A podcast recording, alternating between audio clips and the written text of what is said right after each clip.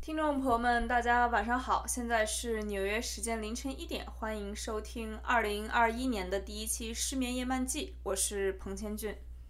不知道国内国外的朋友们都在过去的这个元旦小长假中过得怎么样啊？啊、我觉得我经历了几件特别有意思的事儿，我今天想给大家挑一件来讲一讲。我们家门口不是有一个日本超市嘛？我基本上所有的生活用品啊，包括一些做饭的食材啊，都是从那个日本超市买的，比较符合亚洲人的口味。然后日本超市呢，它有一个应该叫风俗或者习俗吧，就是他们元旦第一天超市会组织抽奖，就是凭购物小票啊，比如说你买了十块钱的东西，可能有一次抽奖机会，然后。啊、买了二十可能有两次，就是这样递阶的凭购物小票的金额去抽奖。奖品应该是分三等还是四等？我印象里，我去年抽奖的时候抽到过最末等的奖，就是抽了一个果冻回家，就是一个嗯喜之郎那样的一一包果冻。然后今年呢，我元旦那天出门跑步去了。但是纽约这个元旦呢，新年第一天呢，天气不是非常给力啊，就是新年是以一场冰雹开始的。等我跑完步回家走到一半的时候，冰雹就已经有点下起来了。但是我因为那天啊有一点儿急需用的生活用品需要买，然后又觉得懒得再出门了，所以我就顶着冰雹顺道去了我们家门口那个日本超市，然后就发现哟，这个日本超市在搞抽奖。哎呀，但是我当时也没心没有心情顾及那个跑步跑得挺累的，外面有冰雹，就想着赶紧买完东西赶紧回家。于是呢，我就结了账，结账出来之后呢，那个人跟我说：“你这个能抽三次，有三次啊、抽奖的机会。”于是我就去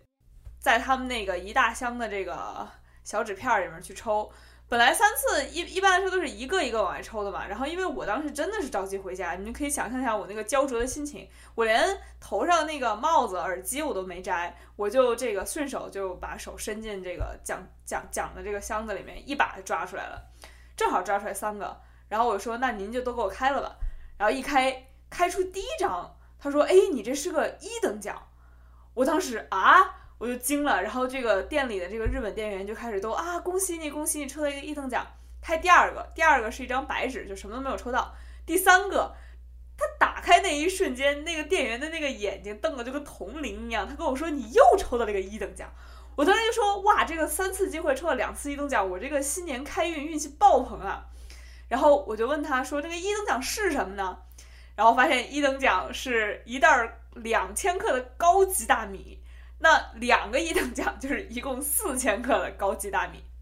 这个可能听众朋友不知道啊，我这个人家里是没有电饭煲的，倒不是说我这个人有多排斥做饭啊，但是因为我之前也在电台里提到过，我特别讨厌做饭那个油油烟的味道。所以我比较喜欢下个面啊，蒸个馒头啊，就是像你要是做米饭，你蒸了一电饭煲的米饭吧，你出来之后一定要炒菜，就一定会有那个油烟的味儿，我就很少整这些，而且特别麻烦，又一个人住嘛，又不不需要伺候一大家子人嘛，于是我就陡然间发现啊，我抽到了两个一等奖，但这四千克大米是我完全不需要的东西。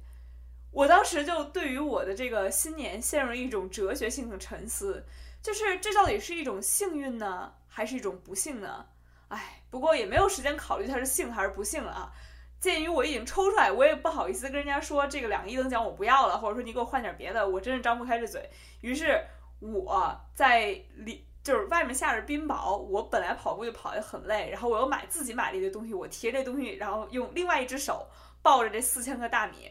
从这个日本超市到我们家，可能平时走个五分钟的距离，我那天溜溜走了半个小时才到家。到家的时候，觉得自己那个胳膊啊就已经废了，然后整个身上淋的都是被冰雹淋透了。于是这就是我元旦第一天啊，就是由于手气太好，最后闹得非常狼狈。我回到家洗澡的时候，我在想说，这真是我的新年第一课呀！就是这第一课用四千克大米教会了我，人生中有一些表面上幸运而且价格高昂的东西，其实对你反而是一种负担，可能还是一种这个断舍离的这个精神吧。我自己是个特别断舍离的人，就不需要的东西立刻就扔了，不需要的东西立刻就处理了，然后不不会不会留着，家里东西很少，就尽量保持一个比较洁净的生活环境吧。然后这四千个大米再一次提醒了我，我这个生活哲学还是要坚持，哪怕是免费的，也不一定是好东西。于是。好，这四千个大米，反正现在已经被我弄回家了，我就把它放在门口。于是最后我就开始在我还在纽约的朋友们，因为不是有很多朋友朋友们这个为了逃离新冠都已经回国了嘛。我在纽约的朋友，我就给他们挨个儿发微信，问他们这个我这儿有四千个大米，你们谁家有电饭煲，谁想要？然后最后就让我的一个朋友把这四千个大米拿回去给他吃了。所以就是我新年的手气非常好，但是最后是便宜了我这位朋友啊。啊，希望我这位朋友听到这期电台，能够自觉向我汇报一下这个日本大米这个做出饭来口感怎么样，然后自觉多请我吃吃饭，多请我喝喝酒啊。这个我这个新年第一份好运就给你了。说到这个新年啊，说到食物，再说到尴尬的事儿呢，我在抽出那四千个大米的时候，脑子里立刻就这个想起了，呃，我上高一吧时候的一件事儿。那个时候呢，这个我有一个跟我关系很好的长辈啊，可能我们就说是他是一个师长，就这样一个一一个一个人物吧。他恰好呢跟我们家是老乡啊。我虽然是在北京长大的，大家听我一口金片子啊，但是我我们家其实是湖北人。湖北呢有一个习惯，就是在元旦左右，就是冬天冬至差不多开始那会儿呢，就要开始晒咸鱼，就是风干咸鱼，就把鱼这个。抛开骨头去掉，然后在窗户上挂起来，然后要要要风吹雨打一个月，然后最后变成一个咸鱼干儿吧。这个咸鱼干儿可能到了农历新年，也就是过春节的时候，可以做菜啊，可以下酒啊，有这么一个习俗。然后在北京，这个晒咸鱼的这个不是很好晒，因为大家住的都是高层公寓嘛，然后可能外面挂一条鱼，又有那个腌鱼的味儿，也可能也有点影响邻里关系。但是我当时这位我老乡的这个师长呢，他父母在老家就相当于晒了好多咸鱼，然后我师长就发短信跟我说，说我给你一条，你带回去给你外公外婆吃，就是相当于问候新年嘛。于是我放学之后就顺道去了一趟我这个师长那里，他就把这条咸鱼放在一个纸袋子里给我，那个纸袋子可能就是平时我们去超市买个什么东西啊。给的那种外面有点像塑料，里面其实一层纸壳那种很常见的袋子，我就拿那个袋子拎着条咸鱼走在回家路上，准备去地铁站坐地铁，然后呢，走到半路我就发现这个纸袋子有点不行了，它就开始开裂，于是呢我就改成把这个纸袋子一手提着，一手托着那个咸鱼的底慢慢走，但是最后还是不行。那个鱼啊，有个特别硬的尾巴，尤其是晒晒晒成干儿了之后，那个尾巴就往外戳，就这样一下一下就把那个纸袋彻底给崩开了，那个纸袋就没法要了，那条咸鱼就直接就掉到了地上，就平平的躺在路上，就是一条在马路上躺平的咸鱼，旁边是穿着高中校服、背着书包、一脸懵逼的一个少女。于是，这个过路的人就都纷纷的向我行注目礼。就是为什么会有这么一个场面？为什么会有一个穿着高中校服、刚刚放学的学生站在大马路牙子上，然后盯着地上一条躺平的咸鱼呢？这个受路人注目礼的尴尬是一回事儿啊，另外一回事儿呢是现在这个纸袋子不能用了，我该怎么把这咸鱼弄回去？要是没有那个纸袋子包着，这个咸鱼的味道是很重的，真的就属于那种进到地铁车厢里，我怕我都怕被人打出来的那种。于是我就放弃了坐地铁，我就用手托起这个咸鱼，决定走回家。可能走回家也也无非就是二十五分钟左右的事儿吧。于是这一路上啊，走在长安街上，就有更多的人向我行注目礼。现在这个场面就变成了一个穿高中校服的小孩，手里抱着一条巨大的咸鱼，在一步一趋的马路上往前走。哎呀，那一路上给我尴尬的呀，真的有好几个瞬间路过那个长安街的垃圾桶，我都想要不这鱼不要了，就就是这个，我回去就跟我那师长说鱼已经给家里了，然后给家里我就假装这事儿没发生过。但一想回头把衣服脱下来放进洗衣机里洗的时候，万一人家问你你身上怎么一股咸鱼味儿，这事儿也不好解释。于是，在那一个瞬间，我收到了这么一个友善的礼物，又成了我的一种这个这个社交社交性死亡、社会性死亡这么一个源头，成了一个尴尬的东西。现在回想起来，我人生中这种跟吃或者说跟食物有关的尴尬的事儿还真的不少。我现在能想起来的有一个是我小学的时候事儿。我小学到初中那会儿不是身体不好又瘦又小的嘛，然后这个我其实自己也特别不爱吃饭，就是用我妈的形容是那种青菜送进嘴里都能从嗓子眼里抠出来那种。然后当时这个我外公在家天天跟我打架，我们家是我外公做饭嘛，然后我不吃饭，我外公特生气。我外公有一次拿这个鸡腿子说：“你今天不吃饭，我拿这个鸡腿敲死你。”这种事儿都有。然后，但我今天要讲这尴尬事儿是属于。它颠覆了你平常对于自己的想象，或者说颠颠覆了你平常会从别人那儿收到的评价。这事儿怎么回事呢？是我印象里有一次，我妈带着我，可能是刚办完什么事儿，或者刚下课，呃，去我们家旁边一个大型购物商城的顶层有一个美食城，去那儿吃饭。美食城就是那种你们知道的，以前那种你买一张美食卡可以往里充钱，然后有不同的档位这样的。然后那天可能也是上完课吧，或者办完事儿特别累，然后我本身自己就跟平时比起来，这个食欲可能要更旺盛一些吧。然后再加上那个美食城里有一个档位是做印度飞饼的，我小时候特爱吃那个，尤其是喜欢吃里边是甜口的，就是用香蕉摊出来的那个，那个平时在家吃不到的，就是尤其是我们家是南方人，很少吃这种饼啊馒头的，再加上又是甜口的东西。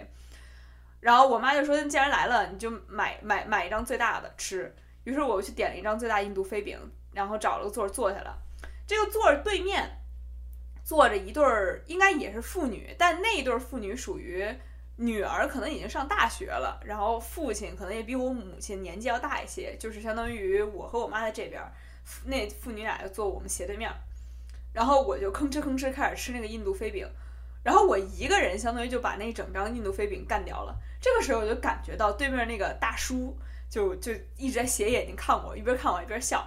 然后呢，我妈就说：“你还想吃吗？”说反正也来也来了，美食城也不经常来，你要你要想吃，你再去买一张。于是我又去买一张印度飞饼，又端回来，又吭哧吭哧开始吃。然后大叔这个人又开始笑，又看着我又开始笑。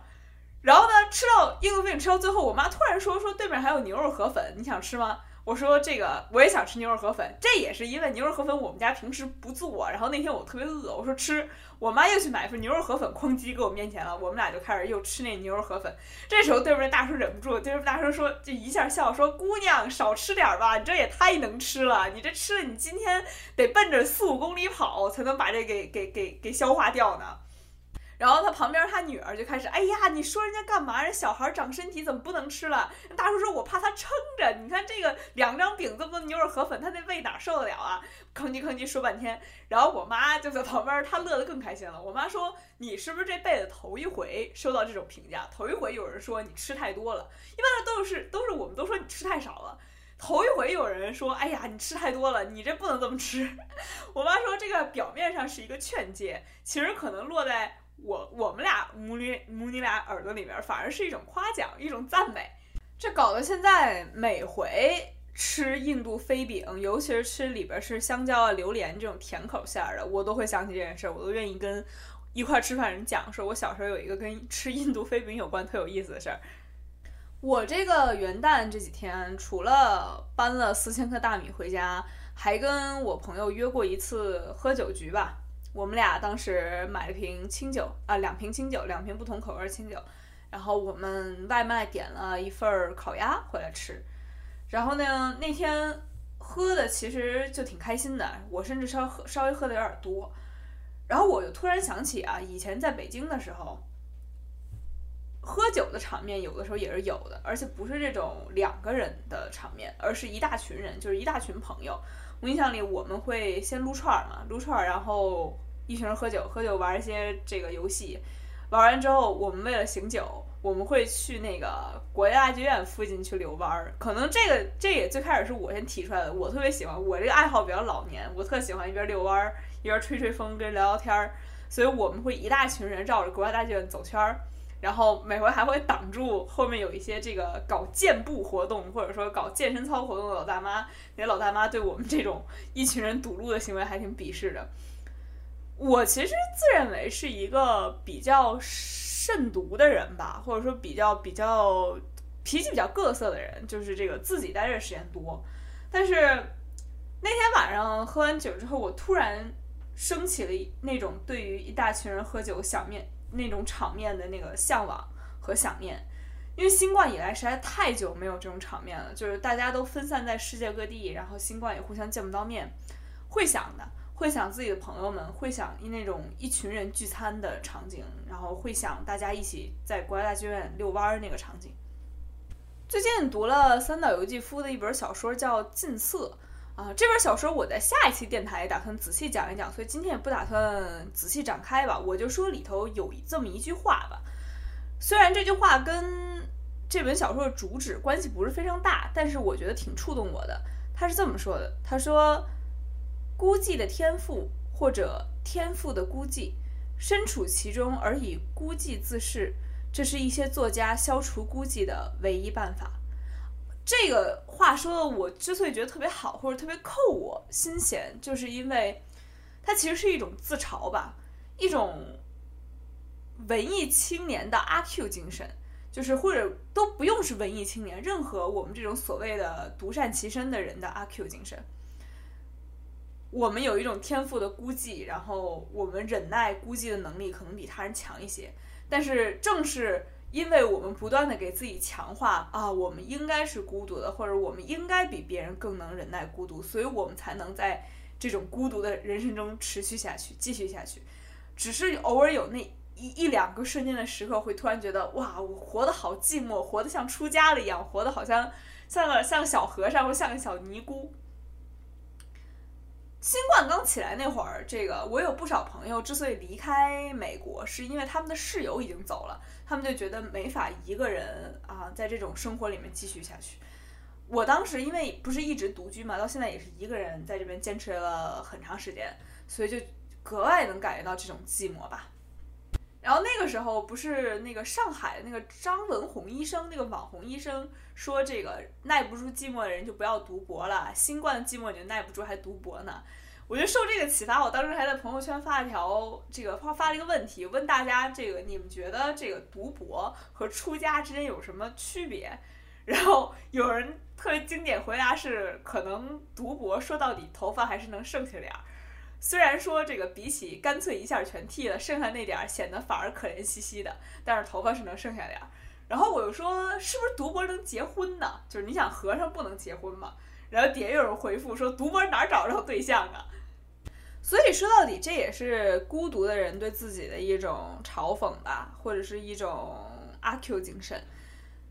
我当时想到这个喝酒的场面的时候，我想到我有几个跟我性格完全相反的朋友，就他们是那种酒局特别多，然后这个蹦迪呀，然后这个泡吧呀，这个或者聚会啊、撸串啊这种活动特别多，进卡拉 OK 啊。我突然就觉得，哎，其实想想觉得这种生活好像也不赖。但是我现在开始改变自己的性格，去接触这种生活，我去蹦一次迪试试，你觉得能成吗？我当时就觉得这个。比起想不想做，好像能不能做到已经成为一种问题。就是我现在好像已经失去了出门去蹦个迪这种能力，就是已经不太上这个道了。与之与之相对的啊，这个这两年不是老有人说这个逃离北上广啊，说要下沉到二级城市啊，也无非就是你习惯了一个非常繁华的生活之后，能不能回归到孤寂里面？比起想不想，真的能不能又成了问题。于是我就开始觉得。是不是每当一个个体突然想要换一种人生，突然升起对另外一种完全不同的人生的向往，这种向往一旦升起，反而说明你此时的人生已经固定了，你已经失去了换人生的可能了。这种可能丧丧失那一瞬间，你的向往被点燃了。这里面也许有一些矛盾的东西，有一些荒唐的、可笑的，甚至是讽刺性的东西。当你想到要改变、要成为另外一个人的时候，你你的人生已经定型了，你已经永远的失去这个机会了。说到喝酒，我这儿还有一个一个故事。这个这个故事呢，里面的人物大多都跟我不是什么熟人，都跟我是一面之缘的人，但是给我印象挺深刻的。啊，可能是去年一年半以前吧，就是上一个夏天。我当时回到国内，然后想要一个人去云南度个假，就是休息两天。我妈就说她有认识的人在云南开客栈，就是做小生意，就说要不让我去她那儿住。于是我就到了云南的这个大理，然后在一个客栈里边住下了。然后客栈的老板是一个云南人和一个香港人，然后他们俩合开的这么一个客栈。我住进去的时候，这个客栈已经聚集了很多这个老板的朋友，相当于不是网上来的客人，也不是外面来的客人，基本上住在这儿都是啊、这个香港人或者这个云南人的朋友和熟人吧。于是他们就都欢迎我，然后晚上他们做了一桌菜，大家就坐下了。坐下之后呢，我跟他们其实也没有什么可聊的嘛，我就听他们聊天儿。他们聊着聊着呢，就聊到了一个我搬进来前一天刚刚搬出去的人，就刚刚回到香港的一个人。那个人是个女性，他们一提到这个人，都说这个这个女人太能喝酒了，酗酒酗的特别厉害，就是据说一天到晚就没有一个清醒的时候。每天晚上说，我今天喝一杯就去睡觉，最后一定喝到就是神志都不清才会，就是都不是睡觉吧，可能到了自己房间晕倒这种程度。当时我就记住了有这么一个人。在接下来我住在这家客栈的几天，每一次跟大家一起吃饭、一起聊天、一起喝茶的时候，他们都会多多少少提到这个这这个女性，说明明很漂亮啊，但是因为喝酒经常可能引起了一些皮肤上的炎症啊，或者是感觉他情绪很不稳定啊，感觉他很抑郁啊，然后也说不清楚是因为他抑郁才酗酒，还是因为酗酒才抑郁。总之就是，在我住在云南的这段时间里，始终有一个好像我知道，但我从来没见过这么一个幽灵式的人物陪在我身边。他的故事一直伴随着我，我听到了很多他生活中的细节，只是我不认识他。然后呢，我的旅程就结束了，我就回到北京，之后回到美国，就渐渐淡忘了这件事情。过了一年多，两年，呃，也就是二零二零年年中的时候，那会儿，我翻朋友圈嘛，看到当时在大理开客栈的那个香港人发了一条悼亡的朋友圈，悼念的就是当时我比我提前一天，比我到达提前一天离开的这个香港女女性，她过世了。过世的原因是她喝了过多的酒，然后进到浴缸里想泡澡，最后就在浴缸里睡着了。睡着之后滑进了浴缸里，在浴缸里就这样窒息了，相当于有一点酒精中毒的症状，又加上自己又把自己淹进了浴缸里，就这样一种方式离开了这个人世。我当时哇，我当时这个朋友圈给我冲击真的好大，就是我从来跟这个人都不认识，没有见过，我们俩是擦肩而过的，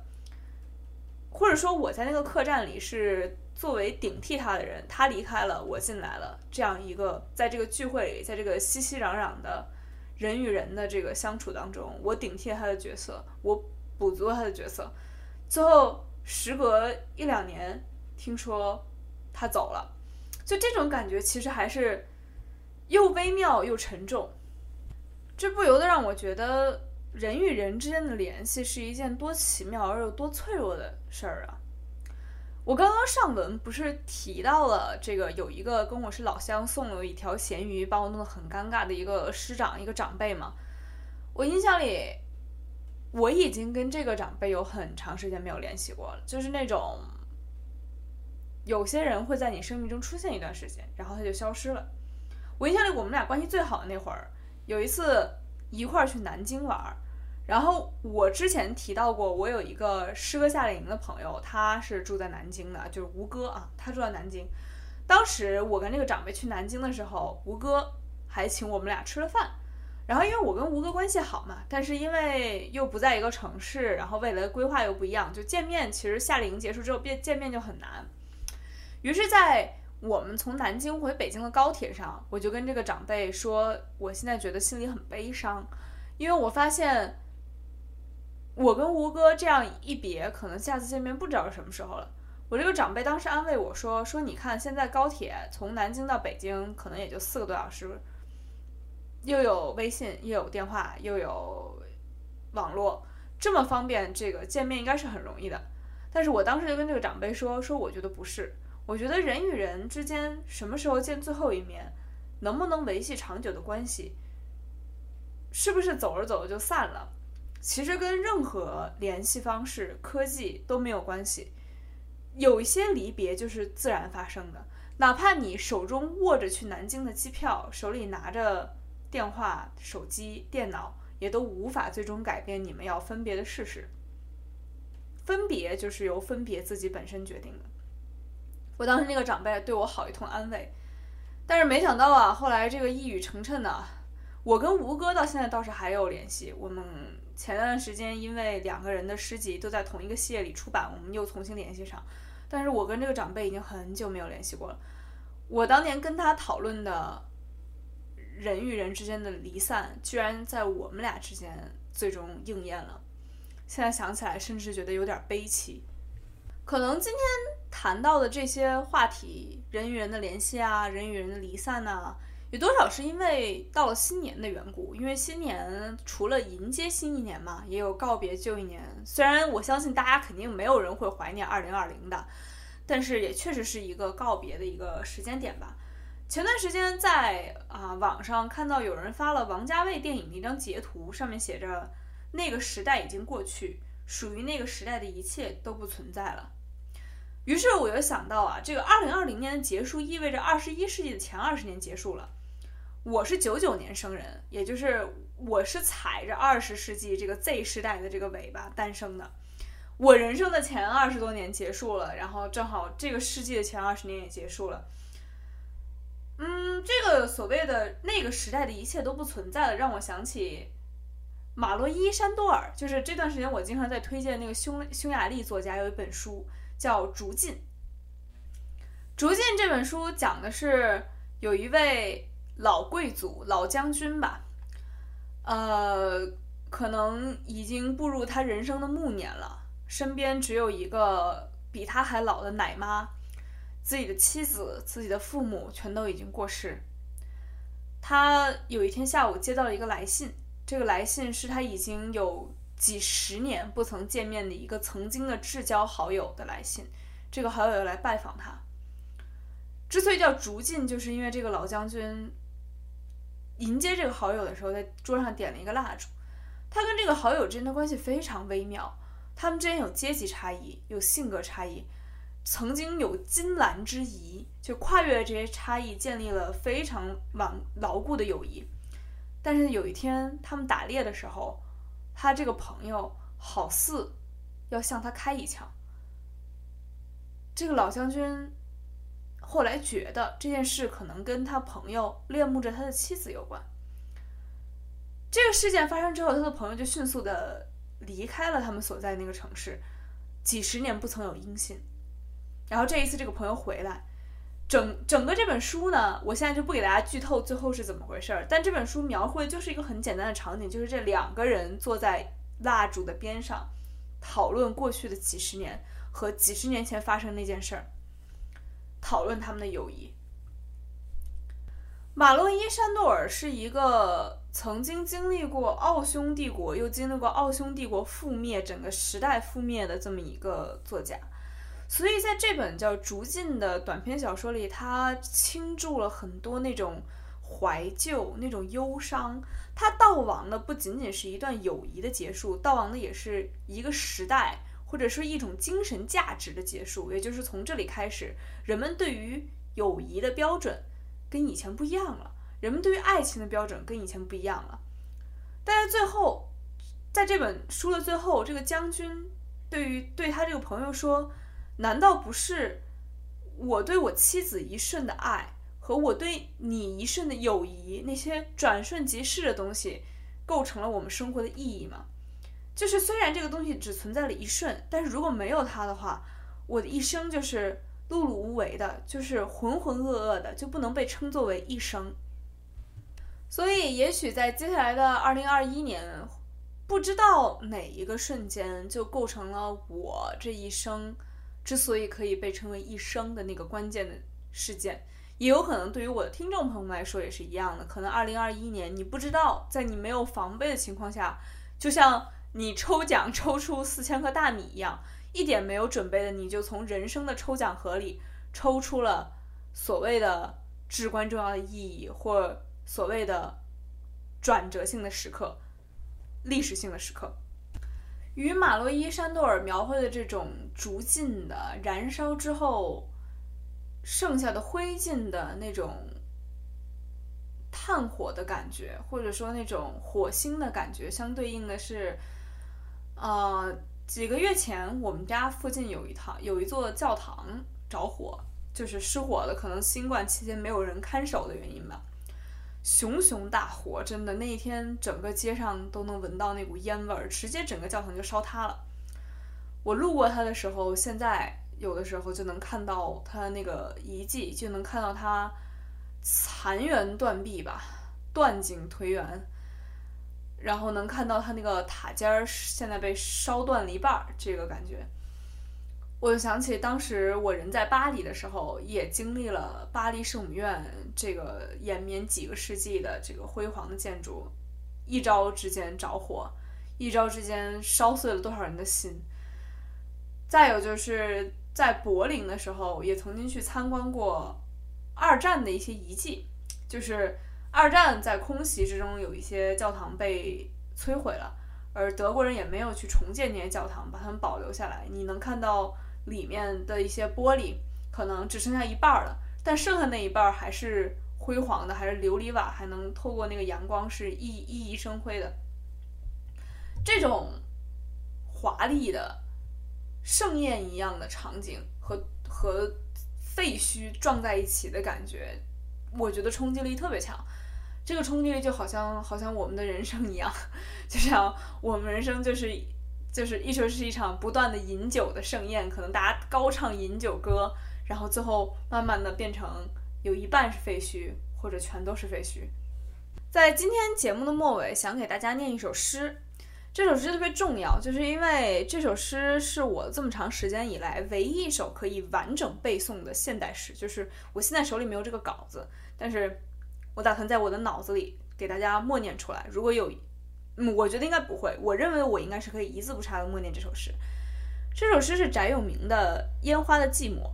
我第一次听说这首诗，就是那位最终跟我疏远了的、跟我关系很好的老乡，我的那个长辈推荐给我的。我们曾经一一起去，嗯，去听过很多诗会吧。然后有一次在这个诗会上呢，就见到了翟永明老师。他当时手里拿着一叠材材料，我的这个师长，我这个长辈呢，就把这首《烟花的寂寞》介绍给了我，然后我就一直记到今天。这首诗可以表达出许多我对过去的事儿和我对过去的一年和我对今天这期节目的一个总结吧。那么大家，请大家欣赏翟永明《烟花的寂寞》。烟花与烟花女子。都有过狂欢起舞，最终他们落入寂寞。道学家们不会同意，他们在天上的爆破多么自然，我们随便看，随便想，就被照亮了不曾经意的角落。假如我的意志也可以升空，我也想四分五裂，为了求爱笔直起舞。美国人都会对着月亮狂乱。月亮也酷爱自己的极乐。假如可能，它也会引爆自己，从每一个方向洒出全身的花朵、骨头。以上就是今晚的失眠夜漫记，感谢大家的收听，祝大家晚安。